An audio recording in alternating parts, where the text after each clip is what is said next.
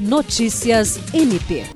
O Grupo de Atuação Especial na Prevenção e Combate à Tortura do Ministério Público do Estado do Acre promoveu a sua primeira reunião ordinária para apresentar e discutir uma proposta de trabalho do órgão de execução que tem por finalidade identificar, prevenir e reprimir condutas ilícitas previstas na Lei nº 9455 de 7 de abril de 1997, que define os crimes de tortura.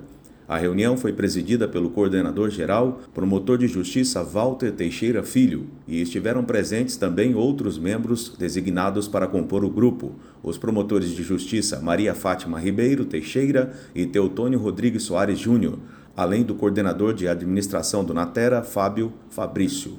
Na reunião foi proposto uma plataforma inicial de trabalho para dar uma resposta mais célere, planejada e resolutiva, visando a prevenção e repressão qualificada destas condutas lesivas aos direitos fundamentais. William Crespo, para a Agência de Notícias do Ministério Público do Estado do Acre.